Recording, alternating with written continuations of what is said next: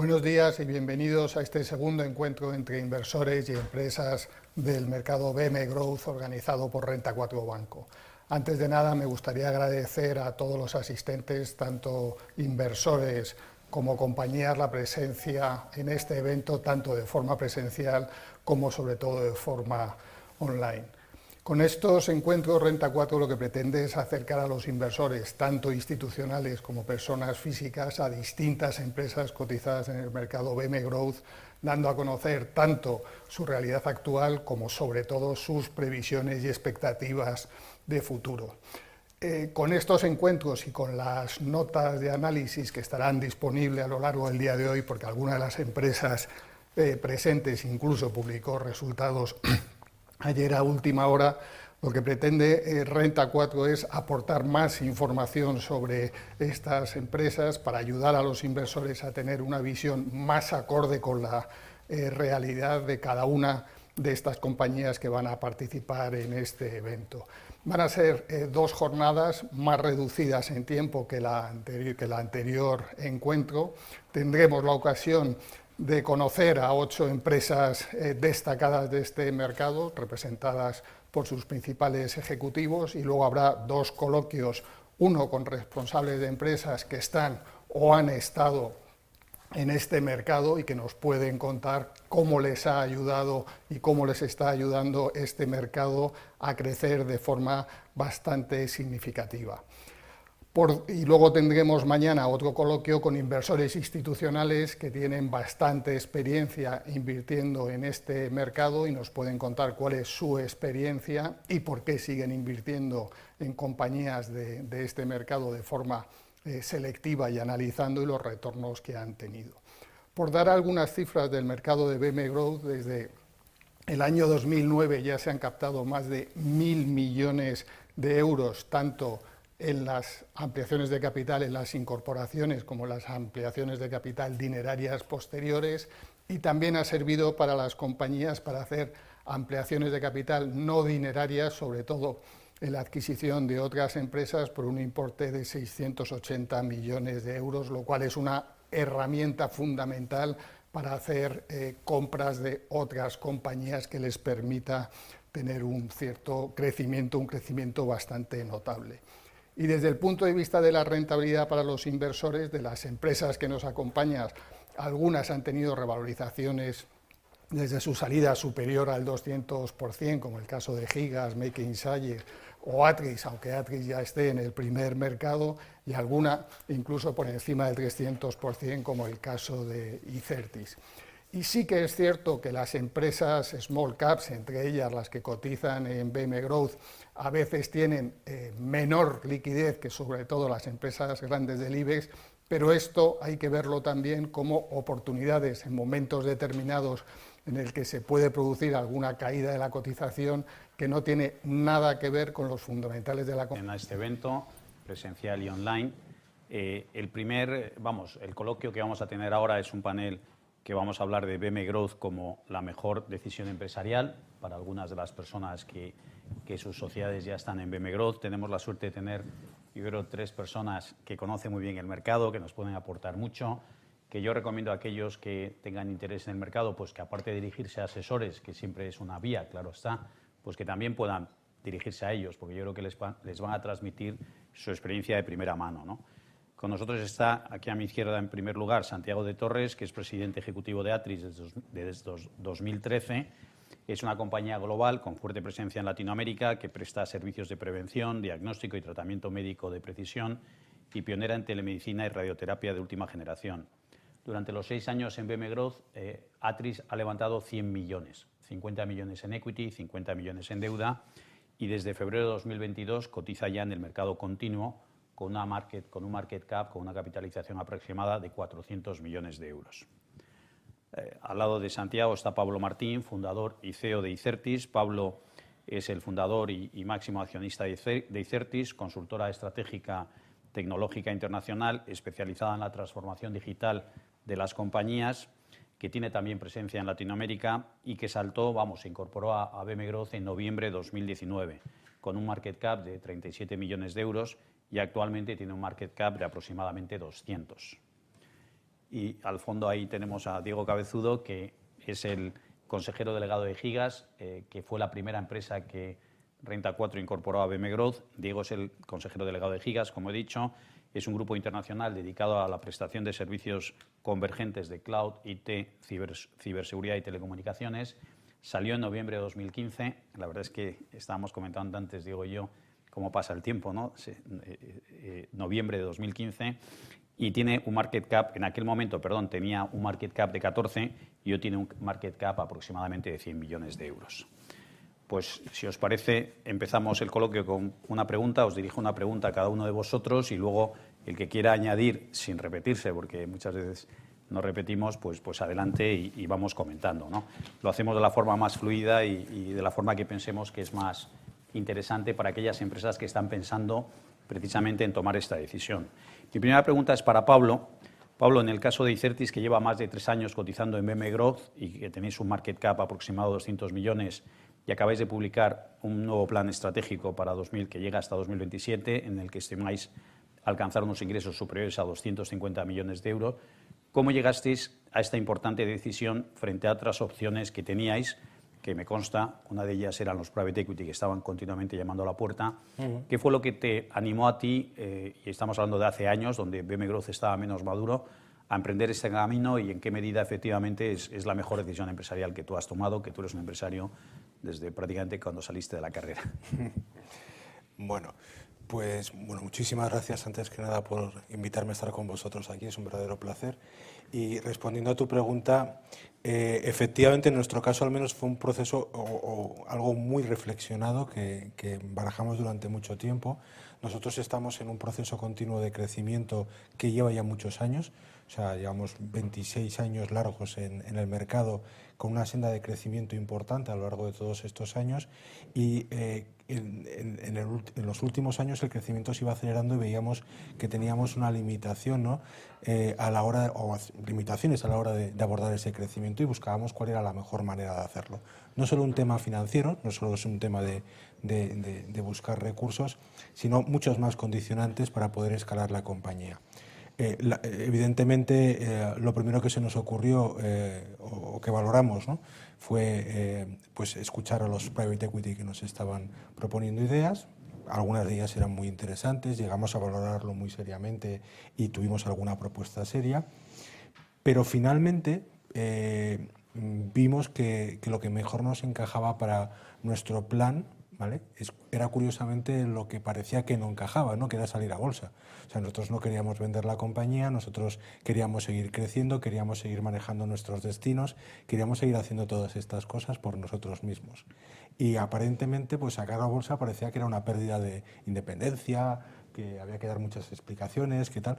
Pero cuando nos pusimos a analizarlo resultó ser todo lo contrario. Resultó que lo que parecían dificultades eran añadidos o, cosas que, que, podíamos utilizarlas como herramientas para crecer, ¿no?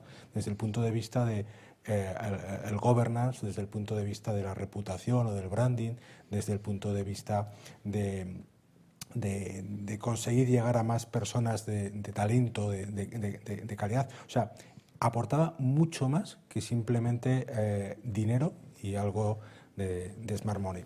Lo validamos eh, con, con algunas empresas que estaban dentro del mercado, con lo cual reafirmo que, lo que estás diciendo es una magnífica idea, hablar con empresas que ya están en el mercado.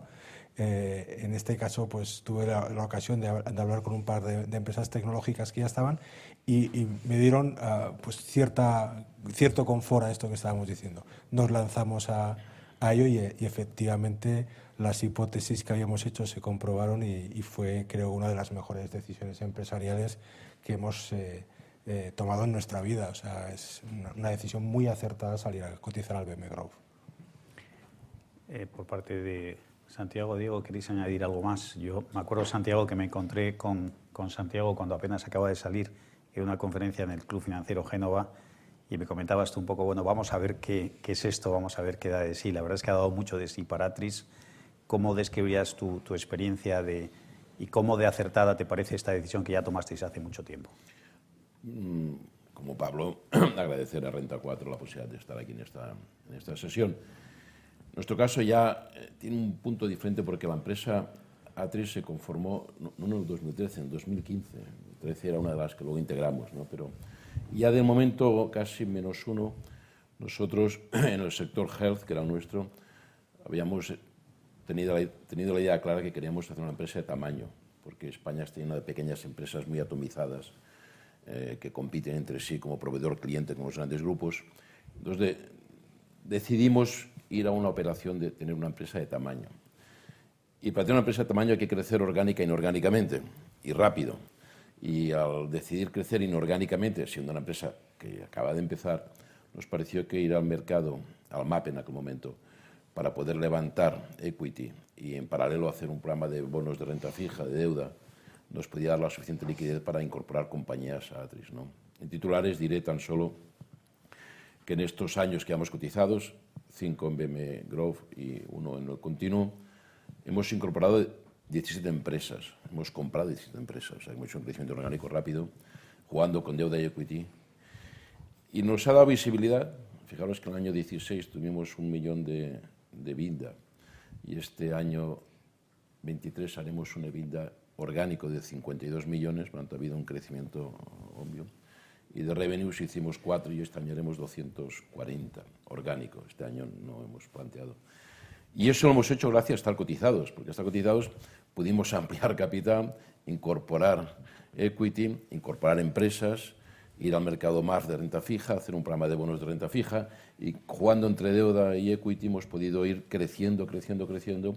Incluso lanzamos una OPA a otra empresa del, del MAP en aquel momento, que incorporamos en su totalidad dentro de la nuestra y nos ha permitido pasar de una empresa que da nada en el 2016 a una empresa que ya empieza a ser algo. Estamos en ocho países, y, pero en cualquier caso fue la decisión acertada, sin lugar a dudas. Nos dio visibilidad, nos dio governance, que esto luego lo hablaremos un momento, es muy importante porque al final el buen governance te da la certeza de que lo haces bien y que no te haces trampas en el solitario, tener independientes, tener comisión de auditoría, comisión de nombramientos y retribuciones.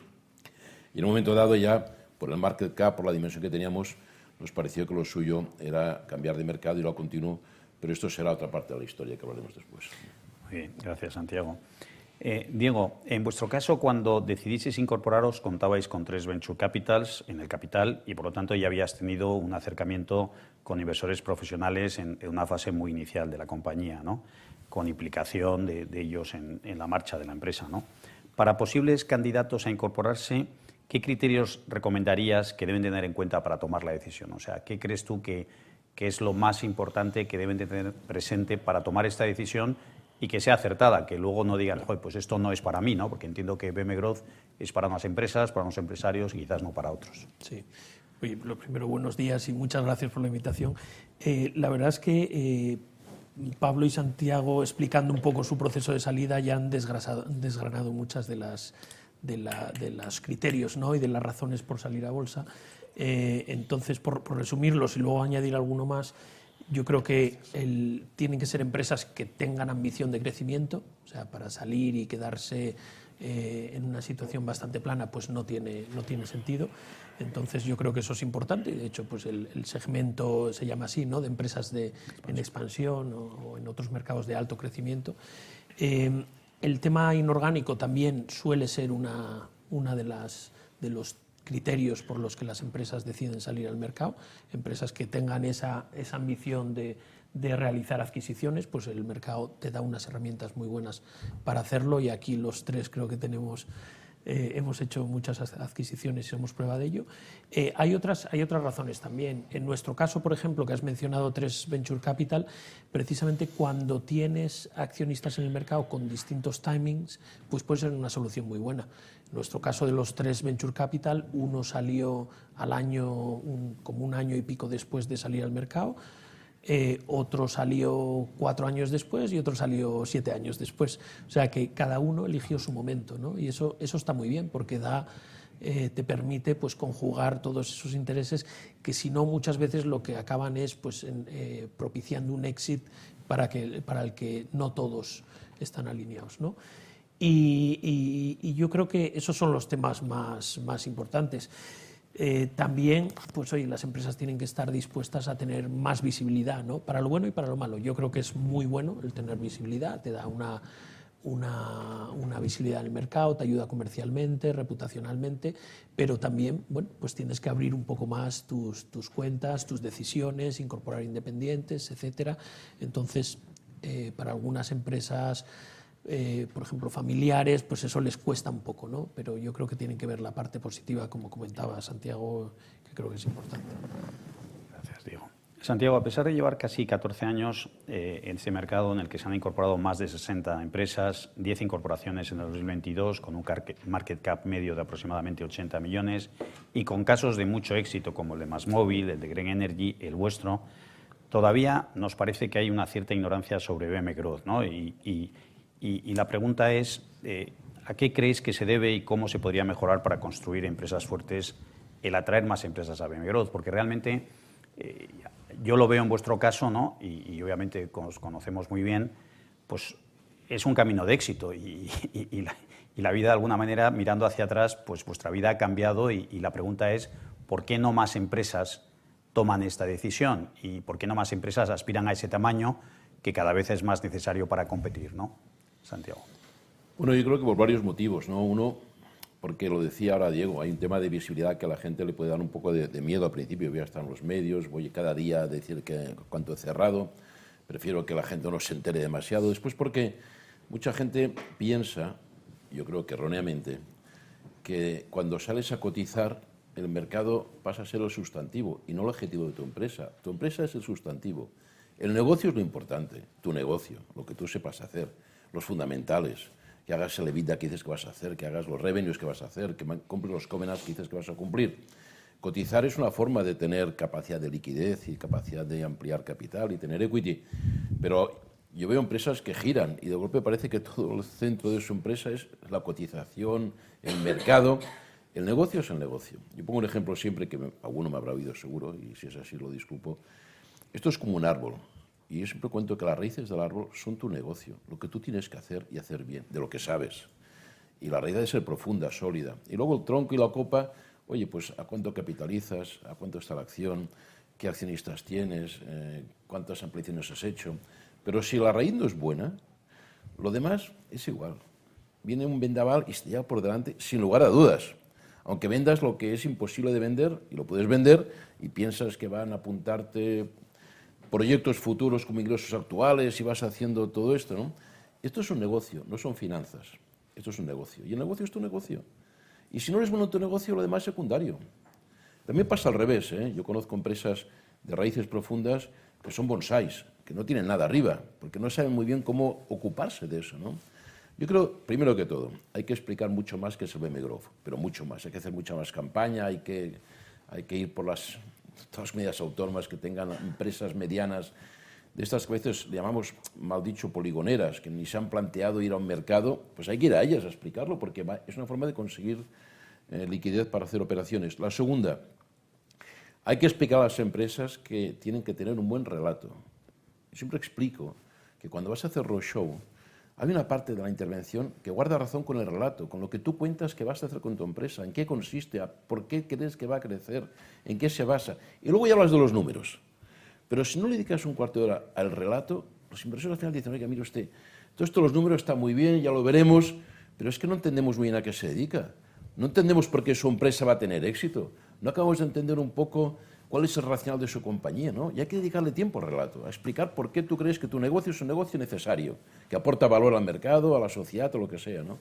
Yo creo que eso muchas veces no, no lo hacemos bien. Vamos directamente a explicar, oiga, el market cap que tenemos, la acción se ha revalorizado, vamos... No, no, no. La gente necesita relato, explicación, que entiendan a qué te dedicas, ¿no? Yo también creo que hay un elemento que es que cuando decimos que el mercado continuo, el grande, es el principal, de alguna manera, no es que denigremos, pero ponemos un poco valor al otro. Y si vemos en los últimos años cuántas compañías han salido a cotizar en el principal y cuántas en BM Grove, y ves lo que se ha negociado en BM Grove, son cifras realmente relevantes. Y han salido muchas más que en el otro, pero muchas más. Y al final uno se pregunta, hombre, no sé si deberíamos llamarles de otra manera, pero no me parece lógico que sea el principal y el otro, porque el otro es mucho más dinámico que el principal en esos momentos. Hay más empresas interesadas en ir a este otro. Máxime porque ahora en BM Grow, desde que tuvimos aquella historia de GoEx, yo creo que se han puesto mecanismos de cierto control de gobernanza que se parecen bastante al otro. Incluso ahora el principal te permiten presentar los resultados cada seis meses, como el BM Grow. Antes era cada trimestre. O sea, el principal también ha dicho, bueno, voy a intentar relajar un poco, a ver si vienen más. Porque antes parecía que en el BM Grow podías hacer la presentación cada seis meses y en el otro cada Q. Ahora el LAND ha dicho, yo también cada dos Qs, no, no pasa nada, como los otros. ¿no? Entonces yo creo que hay que hacer mucho más explicación de lo que es, animar mucho más a las empresas y de alguna manera también poner casos, hombre, de éxito no lo sé, pero casos que han ido bien, que han permitido que la empresa se conforme. Nosotros mismos, si no hubiéramos estado cotizados, no estaríamos donde estamos absolutamente. No hubiéramos pasado nunca de, donde estamos al principal jamás. BMW ha sido una fase necesaria para poder luego hacer otro recorrido. ¿no? Por lo tanto, yo creo que más explicación, más publicidad, más marketing y sobre todo más demostraciones de que es un camino que permite asegurar a la compañía un crecimiento sostenible, con liquidez, con seguridad y con buena gobernanza. Gracias, Santiago. Eh, hay muchos empresarios con los que hablamos que efectivamente les preocupa esa más visibilidad, lo que puede suponer estar cotizando, piensan yo estoy bien así, estoy a, mi bola, entre comillas. Eh, ¿Qué implicaciones, Pablo, tú crees de verdad que ha tenido para ti tomar esta decisión? Eh, tú estás, tu sede en Gijón, bueno, pues no sé, ¿qué, puede haber ¿qué te, podría haber frenado si lo hubieras sabido eh, para intentar un poco despejar esas dudas que digo que tienen empresarios que yo creo que a veces eh, ven molinos eh, que, no, que no están ahí, ¿no? Pero... Sí, a ver, yo sabiendo lo que sé ahora después de haber salido a, cotizar, no hay nada, sinceramente, que haya conocido nuevo que si lo hubiera sabido antes me hubiera hecho cambiar de parecer. Al contrario, o sea, con lo que sé ahora, hubiera salido a cotizar mm, mucho más tranquilo todavía. O sea, lo que coincido plenamente es con lo que estaban diciendo tanto Santiago como, como, como Diego. ¿no? O sea, decir, cuando una empresa tiene eh, realmente el firme propósito de crecer, ¿no? de un plan de desarrollo serio, de convertirse en una gran empresa, eh, los mercados, y en concreto el BM Growth, es una herramienta fantástica eh, que utilizar para todo ello. Eso no significa que sea para todas las empresas. Si una empresa no está dispuesta a unos niveles de transparencia, de governance, de exposición, de, pues evidentemente no es donde tiene que estar. ¿vale? Eh, pero cuando lo que tiene una empresa es, nosotros vamos a convertir este, esta empresa que hemos hecho durante todo eh, un tiempo ¿no? Eh, en una empresa muy grande y necesitamos eh, no solo financiación, sino reestructurar correctamente el gobierno de la compañía. Necesitamos una imagen de, marca correcta, necesitamos mayor confianza por parte de los clientes. ¿no? O sea, el estar cotizado cambia muchísimas cosas. yo siempre he dicho que es un amplificador de lo bueno y de lo malo, con lo cual hay que ser muy consciente de lo que estás haciendo. O sea, deja de ser una empresa privada para ser una empresa pública y por lo tanto a partir de ese momento, aunque compartas un porcentaje muy pequeño del capital, es una empresa en la que hay otros socios ¿vale? que tienen eh, los mismos derechos que, que, los actuales y que además debemos ser, si cabe, aún más respetuoso con, con, ellos de lo que, porque por su, por su minoría, ¿no? por su capacidad de tener menos acceso a información. Entonces, si se hacen muy bien las cosas en el mercado, el resultado es espectacular pero hay que hacerlo bien. ¿no? Entonces, por eso digo que, que yo creo que lo importante es el propósito, lo que hay detrás de ello, un propósito muy serio de crecer a largo plazo, de hacer bien las cosas y de construir no solo una gran compañía, sino una buena compañía. Gracias, Pablo. El, proceso de incorporación, Diego, eh, ¿qué aspectos positivos podrías destacar? ¿Qué crees que se podría mejorar? Obviamente muchas empresas también cuando se enfrentan a ese proceso pues dicen, uy, esto es para mí, no es para mí. O sea, ¿tú, ¿tú cómo lo viviste? Lo que recuerdas, porque ya fue hace tiempo, pero hay muchas empresas y empresarios que han estado en contacto con vosotros en los últimos años. ¿Qué destacarías del proceso de incorporación? No, me acuerdo perfectamente de aquel verano del 2015. Eh, pues, pues la verdad es que el, proceso, a, ver, yo creo que hay que quitarle hierro, ¿no? hay, hay eh, muchas empresas pues como que les da mucho miedo, ¿no? Toda esta burocracia, todo este... Y, al final, pues los asesores sois los que lleváis ahí una gran parte del trabajo. ¿no? Entonces, eh, lo primero, quitar miedo, es un proceso que es absolutamente asequible y que se puede hacer eh, muy fácilmente. Vamos, muy fácilmente. Lleva trabajo, obviamente, pero que se puede hacer, no, no tiene ningún misterio. Eh, como parte positiva, pues yo lo recuerdo como es un muy buen ejercicio de introspección. Le sirve a la compañía también, pues oye, para pararse y pensar qué quiere hacer y poner una, una estrategia por escrito. Nosotros, pues, eh, a pesar de tener incluso pues, venture capital en el accionariado, etcétera, pues con la vorágine del día a día eh, estas cosas mm, te cuesta ponerte, ¿no? Y, entonces es un buen ejercicio para, para hacer eso y a nosotros nos sirvió, nos sirvió mucho. Y, bueno, pues eh, yo creo que es un proceso positivo también por los controles que tiene para, para asegurarse pues, que en el mercado llegan las empresas que tienen que, tienen que llegar. ¿no? Eh, temas negativos, por citar alguno, pues a ver, mm, cierta incertidumbre en los plazos, o sea, los plazos, pues no, están reglados y además como todos nos ponemos de acuerdo en salir al mismo tiempo, sobre todo pues porque como tienes que tener una revisión limitada, pues o, tomas el cierre de ejercicio el cierre del semestre, entonces acabamos todos saliendo en, los mismos meses y se produce ahí un pequeño cuello de botella que, que a veces cuesta un poco eh, los plazos.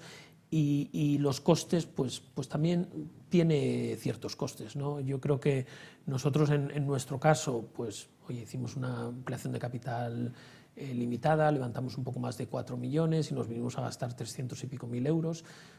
si lo ves en porcentaje parece elevado, pero, pero nosotros lo vimos como una inversión más a largo plazo ¿no? y como, como un coste que luego nos iba a permitir acceder a, a financiación recurrente, como así ha sido.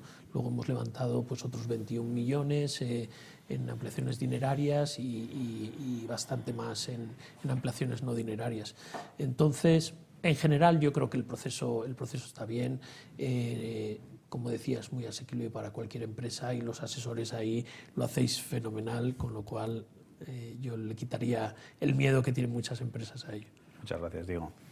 Eh, Santiago, el gobierno corporativo. El gobierno corporativo que obviamente es una inquietud siempre, ¿no? Eh, todo, sobre todo en ese momento en que una empresa que es una empresa de un cierto tamaño, más bien una empresa pequeña, eh, donde siempre la confianza pues, pues hace que, necesites dónde agarrarte ¿no? para que se sostenga esa confianza en algo relevante. nosotros somos muy partidarios de un gobierno corporativo importante, pero nos interesa más tu experiencia y, qué recomendarías tú a las empresas que se están planteando el incorporarse. Yo, creo que cuando te vas al mercado y eres público, lo primero que tienes que tener muy claro es que no puedes hacerte trampas en el solitario, porque al final se ve todo. Es la gran diferencia. Si eres privado, oye, pues vas pasando, pero si eres público, tarde o temprano ven que aquello no está exactamente hecho con la ortodoxia que requiere el mercado. Por tanto, es mejor que te cubras. Y para cubrirte no hay nada mejor que organizar una gobernanza. Y diría, incluso en el BM casi como si estuvieras en el continuo, porque si un día haces el paso, mejor ya lo tengas ensayado. ¿no? Eso quiere decir, pues quiere decir pues, tener un buen consejo de administración, incorporar consejeros independientes que no representen a accionistas ni sean dominicales, crear una comisión de auditoría, crear una comisión de normalización y retribuciones, no siendo obligatorio es bueno hacerlo, es como si lo fueras a hacer en el continuo, y obligarte a hacerlo bien. Yo creo que lo más interesante de esto es obligarte a hacerlo bien. Ahora mismo con todo el tema de la información no financiera y el SG, que es otro de los grandes elementos novedosos de los últimos ejercicios, pues no puedes pasar de puntillas diciendo, bueno, ya voy a gastar menos papel. Bueno, no, no, tienes que asumir que aquello es algo que los inversores van a valorar cuando tiendan a entender tu compañía y ver si van a invertir o no. Hay, fondos internacionales que antes miran la no financiera que la financiera. Estos señores están haciendo bien el tema de la huella de, de, carbono, están haciendo bien la reducción de emisión de gas, están haciendo bien el tema de la, en fin, de la gobernanza y tal. Y es tan importante, es tan importante que yo creo que tenemos que empezar a pensar que cuando uno sale a los mercados públicos y, tendrá analistas que les van a seguir, van a hacer research, la gobernanza es fundamental y te da autoritas, potestas y autoritas. Y tienes que buscar buenos consejeros independientes, que no sea el amigo de, sino consejeros que tengan experiencia de gobernanza en empresas cotizadas. Y cuando vas al continuo, que es nuestro caso, que entonces ya es todo obligatorio y te obligan a tener una serie de porcentaje de varios tipos de consejeros y tal, eso todavía cobra más valor si cabe, porque los inversores analizan mucho cómo gobiernas la casa, cómo gestionas los consejos, qué información das a los consejos, eh, cada cuándo los reúnes, en fin, todo esto es fundamental, ¿no? Y hay que hacerlo convencido de que es mejor, aunque al principio dices, hombre, si me pudiera ahorrar, me lo ahorraría porque eso requiere un trabajo paralelo y no tengo tantos recursos, ¿no? Pero uno tiene que pensar que es de los, de los ámbitos de la compañía cotizada más relevantes, la buena gobernanza, porque si no, acabas saliendo los papeles por mala gobernanza. Mejor hacerlo bien desde el principio y no engañarte, ¿no? Yo creo que eso es fundamental. Y en cualquier caso, una pequeña reflexión que quería hacer sobre los asesores, ya que estamos aquí en casa de, de Renta 4. Si uno va a salir al BM obviamente necesita asesores, necesita buenos asesores. Yo pienso siempre lo mismo. Cuando uno tiene que cambiarse, que es una prótesis de cadera, pregunta, ¿quién es el hecho más? Pues aquí lo mismo. ¿eh? Si alguien sale, que pregunte, oye, ¿quién es el que tiene más experiencia? ¿Quién tiene más y quién sé que lo ha hecho bien? Porque hay muchos asesores de nivel bueno, mediocre y medio pensionista. Y vale la pena a veces gastar un poco más para tener la certeza de que el folleto, el libro que vas a meter en el regulador está bien hecho, no te dejas nada, etcétera, etcétera. ¿no? Yo creo, es medio lo mismo, cuando viene alguien a preguntarnos, oye, ¿y vosotros qué? Primera condición, búscate un asesor con experiencia y te lo hará el camino mucho más sencillo y con mucha más certeza. Porque verdad que el regulador insiste, el regulador se preocupa, el regulador intenta, cuando vas al continuo, la CNMV más si cabe todavía, ¿no? Y tienes que ir bien acompañado, tienes que ir con gente profesional, gente que te acompañe, que lo llevan, el asesor registrado, el asesor que... Todo esto es tan importante que a veces no le damos la relevancia que tiene. Para mí es capital. Pablo, eh, Gracias, Santiago. Es una cuña publicitaria.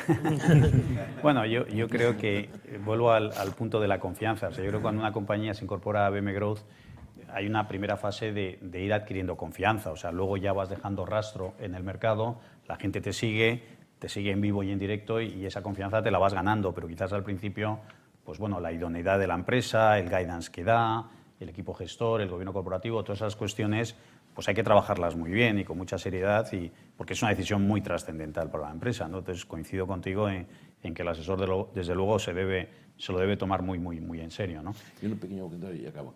Es muy importante ir a ver a los accionistas, es fundamental. Aunque no vayas haciendo ninguna ampliación de capital, hay que ir a hablar con ellos, hay que hacer roadshow, aunque solo tengas que explicarles cómo vas, coger un día el coche, el avión, bueno, mejor el tren que el avión ahora, y ir a ver a los accionistas, reunirlos y contarles, mire, vamos así, no vengo a pedir nada, vengo a explicarles solo, porque la compañía, una parte es de ustedes, y por consiguiente vengo a explicarles, ¿no? Y lo agradecen muchísimo, pero muchísimo no lo siguiente, porque al final solo, la impresión que da es que vas solo cuando amplías capital, cuando tienes que hacer algo y tal, y de cuando cuando coges el coche y te haces una batida por las plazas donde tienes accionistas relevantes, Oye, y la gente lo agradece mucho. Y los cuentas cómo vas, las ideas que tienes, el guidance, la estrategia, el relato, y te vuelves a Madrid tranquilamente. Y no les has pedido nada más que sean confiando en tu compañía. Y has ido a explicárselo a ellos que son parte de la propiedad de tu compañía. ¿no?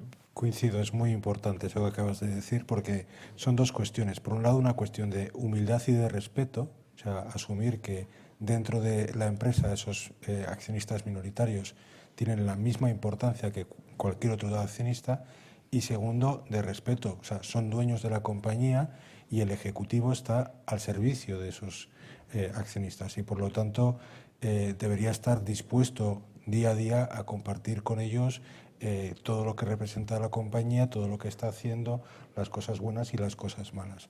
Yo creo que hay que tener cierta paciencia, saber que cuando sales al mercado hay que construir eso que llamamos equity story, ¿no? O sea, ese, desarrollo, que las cosas bien hechas llevan su tiempo y que hay que trabajar desde el mercado ¿vale? con, con todos, o sea, decir, con, hacia adentro y hacia afuera para ir construyendo ese proyecto, ¿no? y que no solo es eh, la cotización, como decía antes, eh, si no lo pudiera haber dicho mejor, la verdad es fabuloso, o sea, decir, eso de no preocuparse tanto de los mercados, sino preocuparse de la compañía y de los fundamentales y únicamente de comunicarlo lo mejor posible para que los mercados lo interpreten correctamente, ¿no? Pero lo, fundamental es hacer bien las cosas, ¿vale? Eh, en todos los sentidos y comunicarlo muy bien hacia, hacia todas las partes, con respeto y responsabilidad. Sí, eh, esa comunicación va ligada a la siguiente pregunta que tiene que ver un poco con la liquidez. ¿no? Entonces, Diego, eh, desde vuestra incorporación habéis conseguido aumentar la liquidez de forma importante a niveles incluso superiores a empresas que están en, en el mercado continuo. ¿Qué factores crees que son los más relevantes para aumentar esa liquidez? ¿no? ¿Cómo crees que es relevante también la cobertura de los analistas, porque quizás lo que nosotros vemos es que en el proceso de incorporación se hace un gran esfuerzo, se le presenta una oportunidad de inversión, eh, una propuesta de inversión a, aquellos que tengan interés y, bueno, pues pueden responder favorablemente y levantar dinero y hacer una primera base de capital y de accionistas, ¿no? Pero luego viene el momento después, donde realmente pues puede haber muchos accionistas pues, que pudieran estar dispuestos a vender porque ya tienen una ganancia, pero necesitas seguir incorporando accionistas y que vayan viendo cómo tu compañía sigue creciendo y ese horizonte de creación de valor sigue avanzando en el tiempo. Ahí comparte, por favor, tu experiencia en cuanto a la liquidez y los que queráis participar, creo que es un tema muy relevante y mucha gente cuestiona un poco este mercado en cuanto a la liquidez. Quisiera oír un poco vuestra opinión. Sí, sin duda. Eh, empezando por el final, eh, eh, yo creo que es un poco una etiqueta que se ha puesto a este mercado, que es un mercado no líquido y no es cierto. No es cierto, nosotros tenemos en los últimos tres años pues una media de más de 100.000 euros de, volumen todos los días. ¿no? si coges la media de los tres últimos años. Entonces sí que hay volumen en el mercado y, para nuestro tamaño pues una liquidez, una rotación de capital muy importante. Eh, entonces mm, se puede conseguir liquidez y, bueno, pues depende de varias cosas. Lo, primero del free float, pues hay que tener un cierto free float. Hay, hay compañías en el mercado que, que tiene un free float mm, inferior al 10%. Pues claro, es muy complicado tener volumen con ese tipo de free floats, ¿no? E incluso te puedes cuestionar que, que no, no, es el candidato ideal ¿no? para estar en el mercado con ese free float. Pero luego eh, hay un trabajo enorme y aquí mm, eh, Pablo y Santiago lo acaban de, de, definir muy muy bien, ¿no? todo el trabajo que hay que hacer con los accionistas y con los potenciales accionistas. Entonces, eh, empezando por lo que comentaba Pablo del respeto, pues efectivamente nosotros es algo que, siempre hemos hecho. Eh, los accionistas son tan dueños de la compañía como lo puedo ser yo o cualquier, cualquier otro y, hay que tratarles como tal. Y tratarles como tal pues es darles mucha información, ser muy transparente, eh, dárselo continuamente también, informarles, tanto en la presentación que se da al mercado como luego en eventos de este tipo, en reuniones eh, que se tienen con ellos, etcétera, etcétera. Y, coincido con Santiago, a mí me, encanta ver a los accionistas cada poco eh, y explicarles cómo vamos. ¿no? Eh, yo recuerdo un año después de la salida, pues hicimos una, un roadshow que tú te, acordarás y los accionistas mm, lo primero que nos decían, bueno, ¿y cuánto estáis buscando? digo, no, no estamos buscando nada. Hace un año que salimos a bolsa y te queríamos contar pues cómo nos ha ido. ¿no? Em, entonces yo creo que eso es muy importante y como decía, para los accionistas y para los que no son, para los potencial, potenciales. ¿no? Y ahí también pues, pues a mí me gusta hablar con, con algunos fondos y, y, a algunos les digo, oye, ya sé que somos muy pequeños para vosotros, pero os quiero contar lo que queremos hacer para que cuando vengamos dentro de cuatro años, pues tengáis ya el track record, ¿no? Y veáis que lo que os conté hace cuatro años, pues lo hemos ido ejecutando. Entonces, bueno, yo creo que es ese, ese diálogo. Y el tener ahí eh, analistas, pues ayuda enormemente ayuda enormemente porque al final a los accionistas normalmente eh, vas pues con el, con el banco del que son clientes y si el, el banco está haciendo también el research, conoce la compañía muchísimo mejor, se siente mucho más cómodo en, estar en esas conversaciones, en asesorar. Es en nuestro caso, por ejemplo, con, con vosotros, con Renta 4. ¿no? Pues Renta 4 eh, sigue a la compañía, emite sus notas de research y, por lo tanto, conoce a la compañía muy, muy bien, ¿no? Eh, con mucho detalle. Y eso facilita mucho luego en las conversaciones con accionistas. Así que yo creo que es absolutamente básico el contar con varios analistas. Absolutamente, sí. Decía Jesús al principio la regularización de vuestras tres empresas. O sea, realmente yo muchas veces me quedo un poco sorprendido de, personas que, ignoran esta oportunidad de inversión porque está habiendo evidencia. Evidentemente, cada uno es muy libre ante una propuesta de inversión, decir sí o no y tener sus reparos, ¿no? Pero la forma en que se está construyendo valor en BM Growth por, por, muchas empresas, pues la verdad es que es digno de que tenga mayor eco, porque eh, con raíces, como apuntaba Santiago, no eh, que la acción se dispara alocadamente sin saber ninguno cómo, cómo ha sucedido. ¿no? Eh, Pablo, las adquisiciones, que vosotros las tres compañías habéis hecho muchas adquisiciones, no que en tu caso ya vas por 36 o, o igual ya más. Eh, ¿cómo, ¿Cómo de diferencial ha sido? Porque realmente o sea, una adquisición siempre tiene sus dificultades, un proceso de compra, levantar el dinero, obviamente aquí puedes usar acciones, también la otra parte, si quiere continuar su carrera profesional, incluso seguir como accionista, pues se cuestiona. O sea, realmente no es fácil el mundo, más el de las fusiones. Es un mundo realmente donde las experiencias de éxito más bien son menores que mayores. ¿no? ¿qué puedes aportar tú en cuanto a qué significado BB Growth para que te permita a ti crecer por adquisiciones? Pues muy interesante. A ver, eh, el mundo del M&A, eh, o mejor todavía, porque la parte de, la compra es la parte fácil de, este proceso y la parte difícil es la que empieza después de la compra, la integración. Yo decía el otro día, un deporte de riesgo, ¿vale? de, alto riesgo. Pero por otro lado, si eh, practicas, eh, aprendes, tienes buenos entrenadores, buenos coaches, eh, y lo haces bien, es un deporte que, que, da unas satisfacciones tremendas. Nosotros teníamos claro que queríamos, lo dijo Santiago antes también muy bien, que queríamos crecer eh, y queríamos crecer rápido, porque la compañía venía creciendo a ritmos del 20%. Pero claro, cuando empiezas de muy abajo, al 20% antes de llegar a las masas que las que estábamos pensando, pues esto es que sinceramente se nos acaba la vida antes de conseguir los objetivos.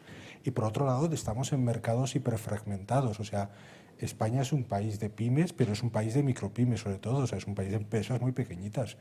Y somos muy buenos, yo creo, en comparación con otros países, o, igual de buenos. Pero lo que tenemos es un tamaño demasiado pequeño, recursos escasos para poder competir. Entonces es necesario crear masas críticas. Eh, necesitamos crear compañías con un tamaño medio más grande.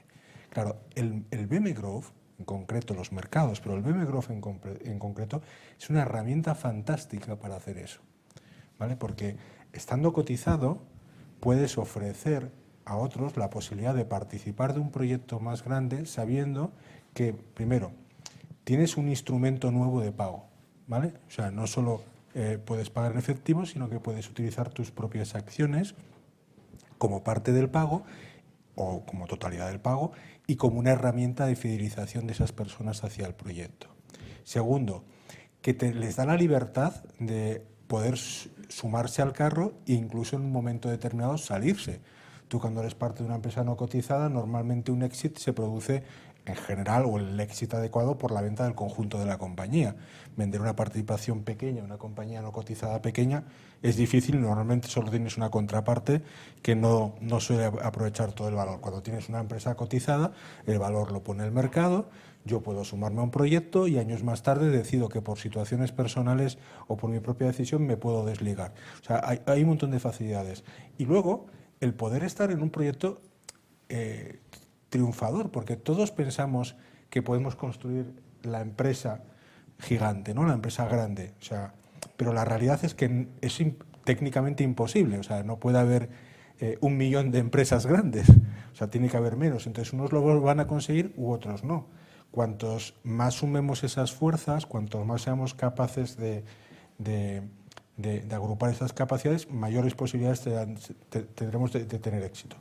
En nuestra experiencia cambió drásticamente en el momento que estuvimos cotizados. Es verdad que hemos hecho operaciones previas a salir a cotizar, precisamente para adquirir un poco más de tamaño a la hora de salir a cotizar, pero estar cotizados nos dio mejor marca, más notoriedad y sobre todo vimos que apreciaban más la parte del pago que se producía en acciones cuando una empresa eh, estaba cotizada por todo lo que he dicho antes. Entonces, sabiendo que es, eh, como dije antes, un deporte de riesgo, creo que, de nuevo, una empresa de crecimiento debe apoyarse en el mercado para hacer este proceso de crecimiento inorgánico, ¿no? y que lo facilita drásticamente. Entonces, eh, para nosotros es una de las claves ¿no? de estar cotizados. ¿Puedo añadir? Adelante, Santiago. Dos ideas rápidas, en la misma línea que Pablo. La primera, nuestras empresas al final son consolidadoras de otras empresas pequeñas que ven a un cierto liderazgo y dicen, me sumo a esto. ¿no? La segunda, Eh, yo creo que nosotros desde minuto cero decidimos que cuando incorporásemos una compañía, condición sine qua non era 100%. No hemos tenido ni un minoritario dentro. No había operación. Porque cuando incorporas una compañía, un grupo que va creciendo, ese 10 o 15% residual del anterior propietario, es tan difícil calcular el valor de lo mismo a cada tres o cuatro años porque no sabes quién lo ha creado. Porque tendrías que tener una sociedad paralela, una junta de accionistas que tenía que firmar las cuentas y a ti no te interesa nada eso porque hace ruido en el sistema. Y la segunda condición era que si el propietario era el management de su compañía, una parte, en torno al 30%, había que cobrarlo en acciones de Atris. ¿Por qué? Porque no nos gustaba pensar en un personaje que hubiera creado una empresa, que lo hubiera ido razonablemente bien, que era su empresa, su proyecto vital, y de golpe pasaba a ser un empleado de otra empresa. Y nos parecía que eso, incluso psicológicamente, no funciona. Entonces le decíamos, mire usted, usted se incorpora al management de Atris, tiene un paquete de acciones importante, es accionista. Por consiguiente, tiene que entender también que trabajar para crear valor para el accionista le conviene a usted. Y usted tendrá un sueldo como tenía antes, se dedicará al área que trabajaba antes, pero usted además tiene que crear valor para el accionista. Y eso quiere decir que a veces el CAPEX deseable para poder hacer una operación, pues no puedes hacerse ese ejercicio, porque te afecta la vida y el valor de la acción. Y tienes que entenderlo. Y la verdad es que lo hemos hecho con todos. 100%, ni un minoritario, un pago. Si el propietario era management, en el caso que no fuera, no pagamos nada en acciones. Y si no, un pago con acciones. Y esos dos elementos que hemos mantenido desde minuto cero. Algunos decían, ah, 100% no lo vendo. Ha sido un placer, no sigamos hablando, no perdamos el tiempo. A los meses llamaban. Oiga, ¿sigue la propuesta? Digo, sí, pero con las mismas condiciones. No, no, ya lo he entendido, pero quiero que hablemos. Y venían. Pero jamás, jamás, jamás negociamos un minoritario. Es que si decían, es que si no me quedo 15% no voy. Oiga, nos hemos conocido, ha sido un placer. La vida sigue, nos veremos o no, pero ha sido un placer conocerle, ¿no? Y eso nos ha funcionado relativamente bien, porque si no, justificar las sinergias. Cuando haces integración tienes que hacer sinergias. Y sinergias a veces quiere decir reducir personal. Y cuando reduces personal tienes que tener el 100% de control de lo que estás haciendo. Y eso es muy importante, pero muy importante para que las sinergias, que es lo que crea valor en una adquisición muchas veces, puedan ser efectivas y que resulten positivas para la compañía. Gracias, Santiago. Eh, la verdad es que el tamaño de las empresas, que, hay bastante debate ya desde hace muchísimos años.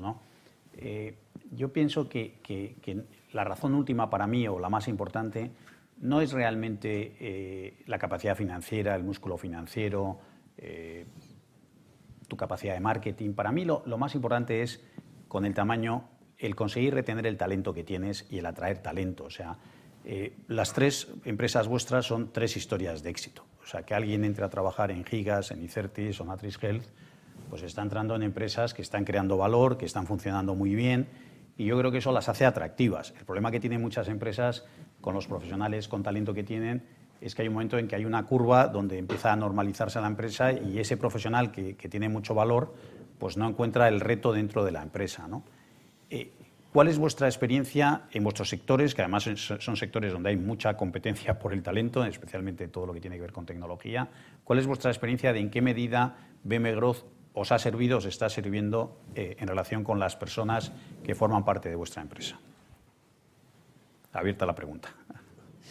Pues eh, la verdad es que a nosotros nos ha servido muchísimo. Primero, para atraer talento el ser una empresa pública, pues como decía antes, tiene sus ventajas y sus desventajas y una de las ventajas es esa visibilidad que te ayuda a, ser más visible, ser un proyecto más visible y por lo tanto a, atraer talento y, luego sobre todo a retener, a retener talento. ¿no? Eh, ahí hemos utilizado instrumentos cuando salimos a bolsa, le dimos, hicimos una entrega de acciones a todos, a todos los empleados, con lo cual de repente todos eran socios de la compañía y fue, fue un tema que la gente, aunque eran pocas acciones, pues era un tema más simbólico y, y, lo agradecieron mucho y se sintieron parte de ese proceso.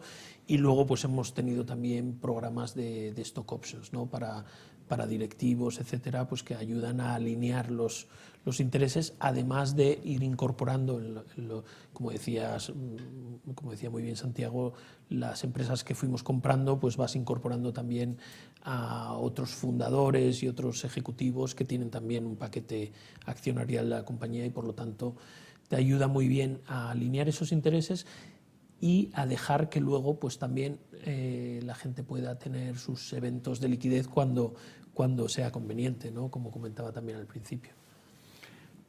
Adelante, Santiago.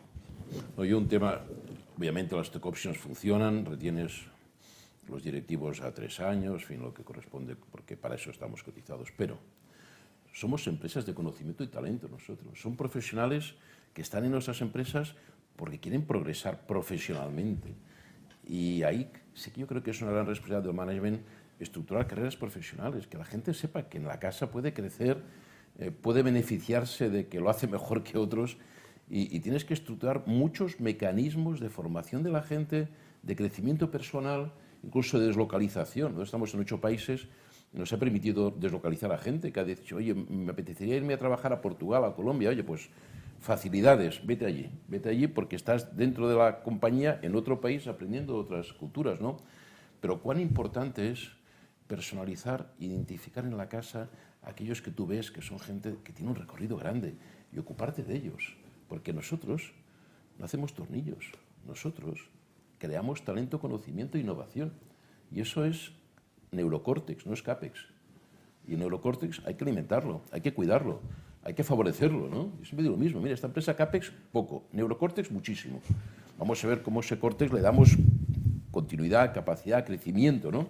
Porque los jóvenes hoy son exigentes y dicen, oiga, el dinero me parece bien, ya cobro lo que me parece tal, pero yo quiero otros valores en esta compañía.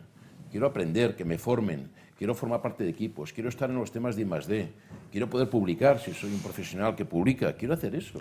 Y si no se lo das, oye, es que se van al día siguiente a aquella que les parece que va a ofrecer todo esto, ¿no? Y eso para mí es fundamental, el trato personalizado de los profesionales que tenemos para que su neurocortes vaya creciendo. ¿eh? Sí, así es. El, talento es en general o, mayoritariamente ambicioso profesionalmente y, por lo tanto eh, está buscando ¿no? incorporarse a proyectos que tengan recorrido y en el que se puedan hacer grandes cosas. Por supuesto, la, parte de económica es relevante, ¿no? pero no es suficiente. Eh, muchas veces pesa tanto como la parte económica a la hora de escoger un proyecto la capacidad que tengas de estar en contacto con determinadas cosas, ¿no? con la innovación, con, con grandes proyectos, con, con, clientes interesantes, ¿no? con prácticas que, que, son diferenciales. O sea, hay que tener en cuenta que, que nosotros, en nuestro caso concreto, las tres empresas, eh, eh, trabajamos en la industria del conocimiento. ¿Vale? Y que encontrar esas personas es muy difícil, retenerlas o retenerlas no se retienen nunca. Que, quieren seguir contigo es, es igual de, difícil y, por ello lo más importante es poder proponer algo que a futuro tenga mucho sentido para ellos. Eso es una suma, eh, evidentemente, incentivos eh, económicos y es una suma de, de, de grandes proyectos. ¿no? Nosotros, por ejemplo, en nuestro accionariado, a día de hoy, más del 12% del capital está en manos aparece bajo un título de directivos y, que hay employees, pero no es del todo exacto porque hay 140 y tantos eh, eh, personas de la compañía que son, son accionistas. Eh, hay más personas que son key employees dentro de la compañía, pero no todos son directivos. y por lo tanto, hemos logrado que mucha gente dentro de la compañía comparta esa ilusión por ser socios y accionistas, incluso personas eh, de todos los niveles y que se preocupen por estar involucradas eh, en ese desarrollo. Yo creo que, que, es fundamental también eh, esa presencia en los mercados como fuente de atracción de talento. Yo creo que, que, contribuye en eso. Dentro de esa parte de branding que decíamos, el poder trasladar hacia afuera un mensaje que, que actúe como, como atracción de talento. Pues sí, absolutamente. No, la verdad es que los que estamos alrededor vuestro, los asesores, eh, yo digo que es una suerte poder participar en, o poder ver vuestra, vuestra trayectoria, vuestra historia de éxito, ayudaros cuando os podemos ayudar. Nosotros en Renta 4 somos asesores registrados de 10 empresas de BM Growth y la verdad es que eh, apoyarlas, el caso de Atrisgel con los 100 millones que decíamos, estar en sus distintas emisiones de acciones, de bonos, eh, con Gigas y con, y con también tenemos una estrechísima relación, pues yo creo que, ese estar haciendo bien las cosas, que creo que es vuestro caso, pues hombre, nosotros pensamos que debe de merecer la atención de los inversores, ¿no? Eh, que los inversores pues cada vez vayan viendo que se da esa colaboración ganadora ¿no? entre la empresa que va construyendo su historia de éxito y ellos que obviamente pueden acceder a una rentabilidad que muchas veces es muy difícil de obtener en otras, en otras plazas. ¿no? Pues quiero agradeceros mucho vuestra participación, lo que habéis ilustrado a los empresarios que están dándole vueltas a esta decisión y, y muchísimas gracias. Muchas gracias. Muchas gracias.